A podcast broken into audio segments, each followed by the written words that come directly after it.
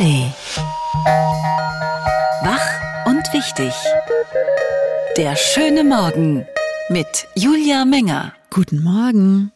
Kerstin ist krank heute, wird also eine Solo-Show von mir, aber ich gebe mir Mühe, so gut ich kann. Und ich habe auch tolle Gesprächspartner heute zu mehr Rechten für Menschen mit intellektueller Beeinträchtigung zum Beispiel. Wahnsinnig gutes Gespräch. Da klären wir auch, warum wir das jetzt lieber sagen sollen als geistige Behinderung. Sabine Rennefanz kommentiert die gerade vom Senat beschlossene Bezahlkarte für Asylbewerber soll es in Berlin dann ab kommenden Jahr wahrscheinlich geben. Und das Wirtschaftsupdate an diesem Mittwochmorgen gibt's von Nikolas Liefen. Zum Start die wichtigsten Termine des Tages. Hier ist die Radio 1 Tagesvorschau. Heute ist Mittwoch, der 31. Januar 2024. Kommissario Brunetti hat heute Geburtstag. Sie ist der Star. Aber er ist beliebter. Er bekommt den Applaus. Über ihn wird weitaus mehr geschrieben als über Sie. Vielleicht kann das jemand nicht ertragen.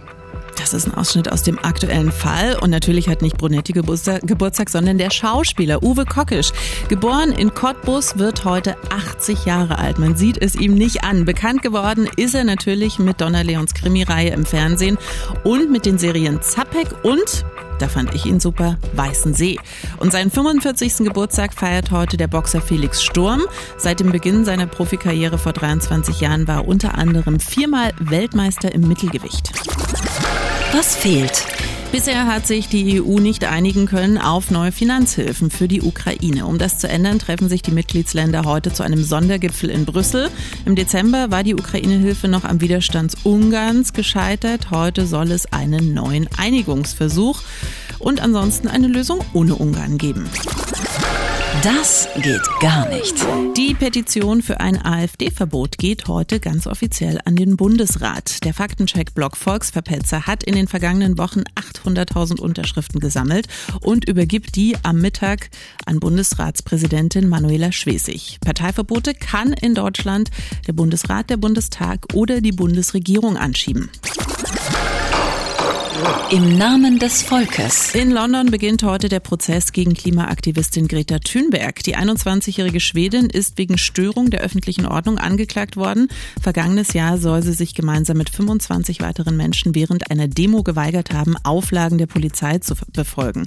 In einer Anhörung im November hatte Thunberg auf nicht schuldig plädiert. Im weiten Rund.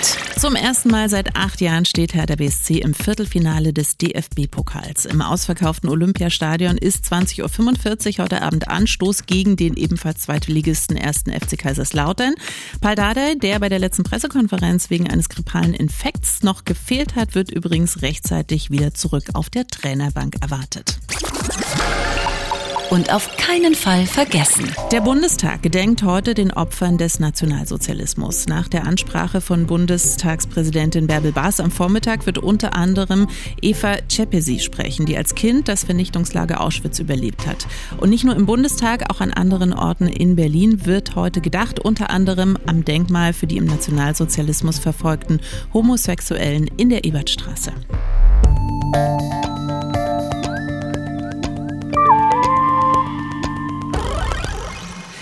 Bezahlkarte statt Bargeld. Berlin will da mitmachen bei diesem länderübergreifenden Verfahren, das Leistungen für Asylbewerber neu regeln soll.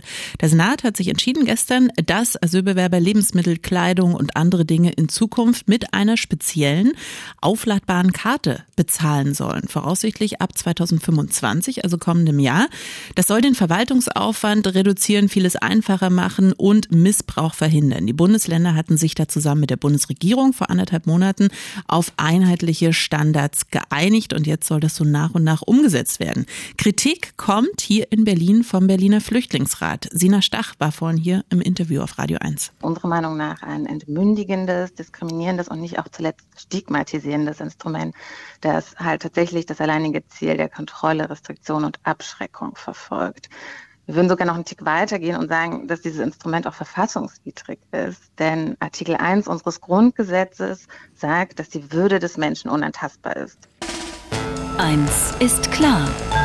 Der Mittwochskommentar mit Sabine Rennefanz. Freie Journalistin, unter anderem für Tagesspiegel und Spiegel. Guten Morgen. Oh, warte, warte, warte. Hier, falscher, falscher Knopf gedruckt. Guten, guten Morgen. Ich sag nochmal, guten Morgen. Ja, Sabine, mein Fehler, sorry. Ähm, eine, eine Bezahlkarte für Asylbewerber, ist das eine sinnvolle Maßnahme oder eher Bevormundung? Das scheint mir doch vor allem eine psychologische Maßnahme zu sein. Also ich äh, bin jetzt teile nicht die ein, also das, was die der, ähm, der Flüchtlingsrat da sagt, das scheint mir doch auch ein bisschen sehr ähm, ja, sehr über, übertrieben auch zu sein. Also ähm, vor allem soll doch der Eindruck erweckt werden, dass man jetzt mal härter mit den Asylbewerbern umgeht. Aber wenn man sich das dann im Detail anguckt, dann ist es doch ein bisschen anders. Also diesen Eindruck, das hat sehr plastisch die Landrätin aus Greiz in Thüringen beschrieben. Also die Unterkünfte sind voll, die Asylbewerber sind in den günstigen Sozialwohnungen un untergebracht dort im Landkreis. Jetzt sollen sie nicht auch noch 100-Euro-Scheine in der Tasche haben. Und statt 100-Euro-Scheine haben sie dann halt eben eine Karte in der Tasche. Tasche. Aber sonst ändert sich ja im Prinzip nichts. Also die Leistungen werden nicht gekürzt. Das hätte man ja auch machen können, la Dänemark. Die Zahlungen werden auch nicht durch Sachleistungen ersetzt. Das gab es nochmal in den, in den 90ern, hat aber auch nicht funktioniert.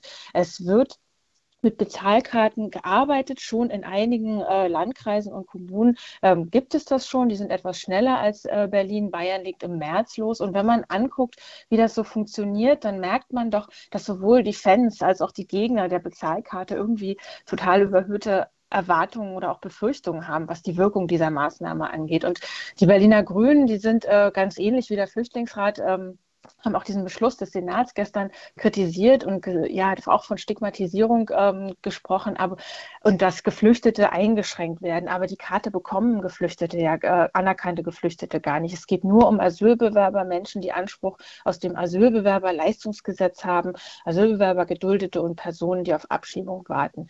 Also es ist gar nicht so ein Riesenkreis und es geht natürlich auch darum, diejenigen abzuschrecken, die ein Einnahmemodell daraus gemacht haben, immer wieder einzureisen und einen Asylantrag zu stellen. Das gibt es ja leider auch, so traurig das ist. Und Brandenburgs Ministerpräsident Woltke hat sich dafür stark gemacht, damit die Asylbewerber mit dem Geld nicht mehr ihre Schulden beim Schleuser bezahlen. Das gibt es offenbar auch. Und die Hoffnung ist, wenn es kein Bargeld mehr gibt, kommen auch weniger Menschen auf illegalem Weg. Da würde ich sagen, naja, finde ich ein bisschen gewagt. Also es gibt viele Gründe, warum sich Menschen, ähm, warum sich Menschen auf den Weg machen. Ähm, und ihre Heimat verlassen. Das ist ja nicht so einfach. Und ob diese Karte funktioniert, fängt, hängt wirklich sehr stark ab, wie man das ausgestaltet. Und da sind wir wieder Deutschland. Da kocht jedes Land, jede Kommune am besten ihr eigenes Süppchen und macht es ein bisschen anders. Also in Hannover gibt es die Social Card. Ähm, da kann man bargeldlos bezahlen, aber auch Geld abheben. Und es ist eingeführt auch von den Grünen. Ähm, der grüne Oberbürgermeister beschreibt es so als eine Digitalisierung von unnötigen Abläufen. In Thüringen, Sachsen-Anhalt ist es ganz anders. Da haben einige Landkreise ganz schnell und problemlos Bezahlkarten eingeführt. Da bekommen die Menschen ihre Leistungen überwiesen und Auslandsüberweisungen sind gesperrt. Jetzt gibt es auch tatsächlich Berichte von einigen ähm, Asylbewerbern, die dann schon abgereist sind, weil sie lieber Kohle wollten. Das sind jetzt keine Massen, aber natürlich gibt es auch Menschen, die für die hohen Sozial, ähm, für, für, die die hohen Sozialleistungen in Deutschland ein Anziehungspunkt sind, auch wenn das wahrscheinlich was ist, was man mit empirischer Sozialforschung nicht so leicht nachweisen kann. Aber wenn der Umgang mit Geld abheben in der einen Kommune so gehandhabt wird, in der anderen wieder ganz anders, gibt es natürlich auch die Gefahr, dass manche Orte dann eher zu Anziehungspunkten werden. Wie Berlin das macht, ist noch nicht ganz klar, aber so wie ich, Chancellor Kesseltippe, die Arbeitssenatorin verstanden habe, soll es eher das Modell Hannover als das Modell Thüringen äh, werden. Also Brandenburg sieht es aber wieder ganz anders. Also da steckt noch jede Menge Zündstoff drin. Und wenn Sie mir bisher zugehört haben, dann merken Sie, also ob das so viel leichter und unbürokratisch dramatischer wird. Werden wir mal sehen. Der Mittwochskommentar von Sabine Rennefanz. Dankeschön. Bitte sehr. Gut und Börse. Wirtschaft auf Radio 1. Mit Nicolas Liefen. Hallo, Herr Liefen. Einen schönen guten Morgen, hallo. Zwei Themen haben Sie uns heute wieder mitgebracht aus der großen bunten Wirtschaftswelt. Das erste ist, äh, klingt gar nicht so rosig. Deutschlands Wirtschaft taumelt und jetzt gibt es einen Brandbrief der Wirtschaftsbosse. Worüber beschweren die sich? Ich habe da ja eigentlich immer wenig Mitgefühl, muss ich ganz ehrlich sagen. Ja, aber in diesem Fall, es läuft halt wirklich nicht rund. Und äh, wenn man sich diesen Brandbrief äh, einfach anschaut, da haben die Arbeitgeberverbände ähm, unterschrieben, deutsche Industrie, das Handwerk, die Handelskammern und so weiter, äh, gerichtet an äh, den Bundeskanzler Olaf Scholz. Und da heißt einfach, hier heißt, hier dauert alles zu lang, äh, Bürokratie ist viel zu viel. Das sind die üblichen Themen. Ähm, verlangen natürlich eine Steuerreform, sagen auch Sozialversicherungsabgaben sind zu hoch und so weiter und so weiter. Die wollen einfach Entlastung und die wollen einfach, dass es schneller geht, weil man sieht einfach, dass es nicht gut läuft. Ähm, wir hatten diese Woche den IFO-Index, der ist ausgesprochen schlecht ausgefallen. Wir hatten gestern die Zahlen vom Statistischen Bundesamt, die nochmal bescheinigt haben. Im vergangenen Quartal, im letzten Quartal des vergangenen Jahres hatten wir ein Minuswachstum. Hört sich mal furchtbar an, Minuswachstum, aber es ging eben ähm, nach unten und deswegen sind wir äh, auf den Blick äh, äh, kurz vor der Rezession, aber ich sag, wir stecken da im Prinzip schon mittendrin. Und der Internationale Währungsfonds hat uns auch noch ausgewiesen und zwar wirklich ein schlechtes Zeugnis ausgestellt. Die haben sich 16 Länder angeguckt, geguckt, wir sind Schlusslicht. Wachstum in diesem Jahr nur noch 0,5 ähm, Prozent, haben das nochmal nach unten korrigiert, nachdem wir im Oktober bei 0,9 waren, jetzt also 0,5 Prozent fürs laufende Jahr. Woran liegt es? Es liegt natürlich daran, dass wir Exportnation sind und natürlich diese vielen, vielen Krisen in der Welt einfach deutlich zu spüren bekommen. Das hat aber auch was mit dem Inneren zu tun. Also unsere Energiepreise sind ja, sind runtergekommen, sind aber international verglichen immer noch sehr, sehr hoch. Die Verunsicherung ist sehr hoch, die Firmen investieren nicht so richtig und Thema Fachkräftemangel haben wir halt auch. Also es läuft hier alles andere als rund und das Schlechte ist auch noch, da muss ich leider noch dazu sagen, ist, dass noch nicht was? nur für die, fürs, ja, nicht nur fürs laufende Jahr gilt, sondern der IWF hat auch für die Zukunft nicht so ein gutes Zeugnis ausgestellt und deswegen ähm, wir müssen da wirklich was tun. Aber der neue Premierminister von Frankreich, Gabriel Attal, hat jetzt erst in seiner Antrittsrede gesagt, in Deutschland ist alles besser als in Frankreich. Da geht's doppelt so schnell mit der Bürokratie. Also Frankreich ist noch anders, äh, noch schlechter ja, dran. das mag der gerne so sehen, ähm, aber der IWF sagt, Frankreich wächst äh, ungefähr doppelt so schnell wie Deutschland. Also auch nicht dolle, aber ein Prozent Wachstum in diesem Jahr, das ist schon deutlich mehr. Das also, Gras ist äh, immer grüner auf der anderen Seite. ja, ja, und das Brot schmeckt auch woanders besser. Apropos ja, Mitgefühl, zweites Thema noch. Unbedingt müssen wir darüber noch reden. Elon Musk verdient als Tesla-Chef unfassbare 56 Milliarden Dollar pro Jahr. Jetzt nicht bar auf die Hand, aber in Aktienanteilen. Das war einem Anleger deutlich zu viel. Komisch, 56 Milliarden Dollar, total normal. Und der hat dann geklagt. Ja, der verdient das nicht in jedem Jahr, der Musk, muss man einfach sagen. Ähm, es war im Jahr 22 und er hat davor, in dem Jahr davor hat er nur in Anführungszeichen 5,6 Milliarden verdient und dann Ach aber im so. Jahr 2022 ähm, 56 Milliarden und dann ein Kleinanleger gesagt, Freunde, so geht's ja auch nicht. Der Mann arbeitet ja auch noch nicht mal Vollzeit für Tesla, sondern der hat ja noch viele, viele andere Unternehmen, kann doch nicht sein und der hat dagegen geklagt. Und das, sein Argument äh, war, dass da im, ja, das ist, in, das heißt doch nicht Aufsichtsrat, aber ich übersetze das mal als Aufsichtsrat, dass da so viele, viele Kumpels drin sitzen, die sagen, ja, ja, wenn du die und die Ziele erreichst, dann ähm, kriegst du so und so viel Aktienoptionen und die sind eben 56 Milliarden Dollar wert gewesen. Und der Kleinanleger sagt, die Ziele waren letztendlich ganz einfach zu erreichen und die hat er auch alle abgeräumt. Und äh, Elon Musk äh, hat dagegen immer gesagt, nee, also zu- dem Zeitpunkt hat man immer gedacht, E-Auto, das wird nix und so weiter und so weiter. So, es hat eine Richterin aber gesagt, eine amerikanische Richterin gesagt, nee, Freunde, das war wirklich zu viel. Erstens zu viel, zweitens sitzen in dem Board tatsächlich eher Kumpels, ähm, ich übersetze nochmal, als ähm, äh, Leute, die das neutral beobachten. Und interessant an dem Richterspruch ist, dass sie jetzt aufgegeben hat, dass der Kläger und Musk äh, quasi jetzt ausdealen sollen, wie das denn künftig so aussehen soll oder was er tatsächlich bekommen soll anstelle dieser 56 Milliarden. Achso, der Also ich Kleinanleger den- darf jetzt mit Musk ich, beraten. ich finde diesen Urteilsspruch schon ganz lustig. Mal gucken, wo das hinläuft. Naja, da schiebt er einen Scheck rüber und dann hat sich das Ding erledigt. Also, so wird's haben laufen. vielleicht Ideen. Herr Lief, bis morgen. Meine Herren, Sie denken, Sie können aber schlecht So wird es bei mir funktionieren jedenfalls. Ach so. bis morgen. Tschüss. Tschüss.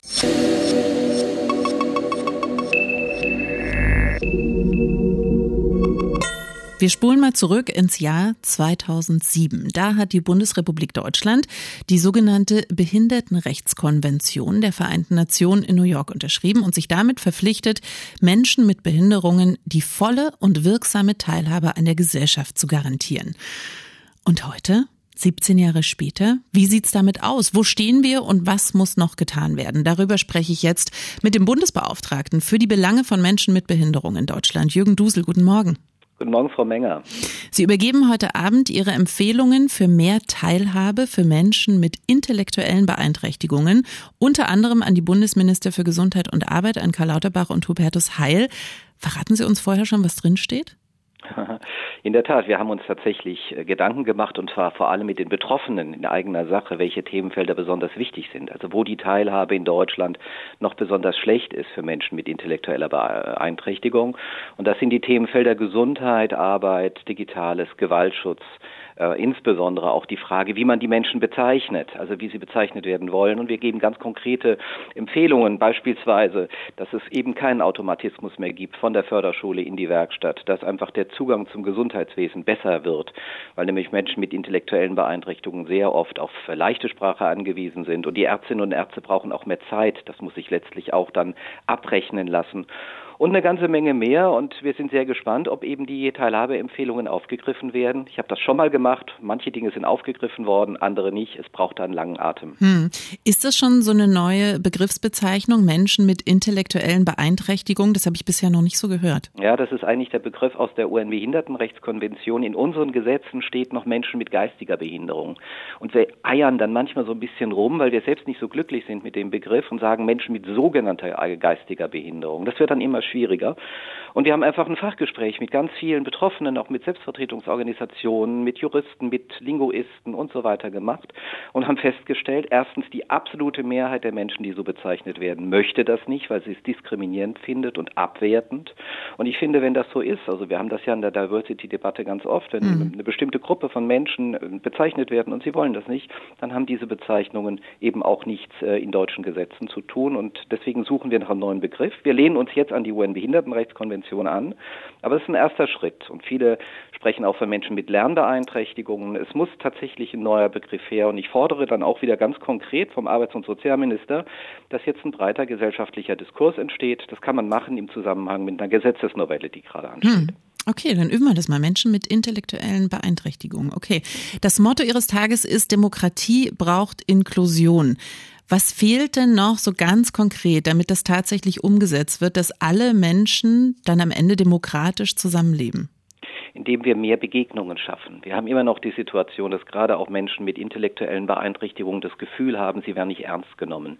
Sie leben eigentlich in paternalistischen Systemen und sie können eigentlich ihre Interessen gar nicht so artikulieren und durchsetzen. Das heißt, wir brauchen mehr Begegnungen, wir brauchen mehr Respekt, wir brauchen aber auch die rechtlichen Rahmenbedingungen, also die Gesetze die besser werden müssen, damit eben die Rechte, die alle Menschen bei uns in Deutschland haben, das sind ja Menschen mit Behinderung gar nicht anders als Menschen ohne, nämlich auf Teilhabe, an Arbeit, an Gesundheit, an Bildung, an Digitalisierung, umgesetzt werden. Deswegen machen wir zusammen eben diese Teilhabeempfehlungen und es ist vor allem, das ist mir ganz wichtig, das sind Empfehlungen, die von den Menschen selbst, die betroffen sind, erarbeitet wurden. Und sind das eher Forderungen an die Politik? Also die übergeben Sie heute natürlich, aber welche Forderungen haben Sie an uns?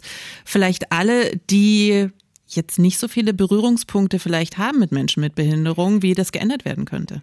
Vielleicht erstmal darüber nachzudenken, ob die Bilder, die man selbst im Kopf hat über Menschen mit Behinderungen, ob die tatsächlich stimmen. Wir oft assoziieren ja bestimmte Gruppen von Menschen mit Behinderungen, beispielsweise Menschen, die im Rollstuhl sind.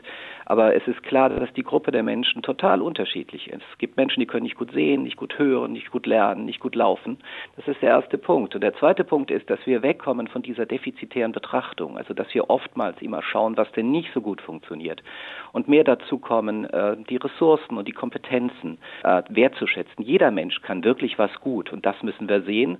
Und an die Politik, und das ist Bund, Länder und Kommunen, das ist ganz wichtig, ist, ist eben mein Appell, eben nicht nur Recht zu setzen, also nicht nur die UN-Behindertenrechtskonvention zu ratifizieren oder schöne Gesetze zu erlassen, sondern dafür zu sorgen, dass diese Rechte bei den Menschen ankommen. Das ist mein Verständnis von Demokratie. Hm. Demokratie und Inklusion gehören zusammen. Und wer Inklusion abschaffen will oder wer Inklusion in Frage stellt, der greift zentrale Werte unserer Demokratie an. Beim Sport nennen Sie es ja die Special Olympics, die laufen gerade in Oberhof. Auch da geht es um Aufmerksamkeit. Ist der Sport so eine besonders gute, niederschwellige Art, Menschen mit und ohne Behinderung zusammenzubringen? Ja klar, und die Special Olympic World Games, die wir ja jetzt hatten im Sommer, das war sozusagen der Anlass oder auch die Initiation, dass wir gesagt haben, wir müssen für diesen Personenkreis wirklich Verbesserungen her, äh, herbeiführen. Es ist ja so, wir haben ja gesehen in Berlin, wie toll das ist, wie bunt die Stadt ist plötzlich. Und wir bekommen halt durch ganz viele Beschwerden und Hinweise mit, wo wirklich noch echte Probleme bestehen. Und das sind eben tatsächlich das Thema Bildung, Arbeit, Gesundheit, Digitalisierung und auch das große Thema Gewaltschutz. Ich will beispielsweise sagen, dass Frauen mit Behinderungen, insbesondere auch mit intellektuellen Behinderungen, ein zwei- bis dreifach höheres Risiko haben, Opfer von Gewalt, auch von sexualisierter Gewalt zu werden. Und sie haben das große Problem, dass man ihnen dann, wenn was passiert ist, nicht glaubt. Also wenn sie beispielsweise dann sich an Verfolgungsbehörden, Strafverfolgungsbehörden wenden. Und das muss sich auf jeden Fall ändern, weil die Täter, das sind ja in der Regel Täter, die rechnen damit, äh, dass sich diese Frauen beispielsweise keine gute Hilfe organisieren können, dass man ihnen nicht glaubt. Und ich finde, das ist ähm, fürchterlich, weil Gewalt zu erleben, das kann einen Schatten aufs ganze Leben werfen. Und ich finde, es ist zentrale Aufgabe des Staates und der Gesellschaft, Menschen vor Gewalt zu schützen. Deswegen haben wir auch zum Gewaltschutz eine Menge aufgeschrieben. Ganz konkrete Forderungen vom Bundesbeauftragten für die Belange von Menschen mit Behinderung, Jürgen Dusel. Dankeschön. Gerne. Die Radio 1 Denkpause. Heute Margot Friedländer, Überlebende des Holocausts. Die Demokratie muss bleiben. Ihr müsst Menschen sein. Nichts weiter. Ende der Denkpause. Da gibt es nichts hinzuzufügen. Bis morgen. Wach und wichtig. Der schöne Morgen. Montag bis Freitag immer ab 9. Mehr Radio 1 auf radio1.de und in der Radio 1 App.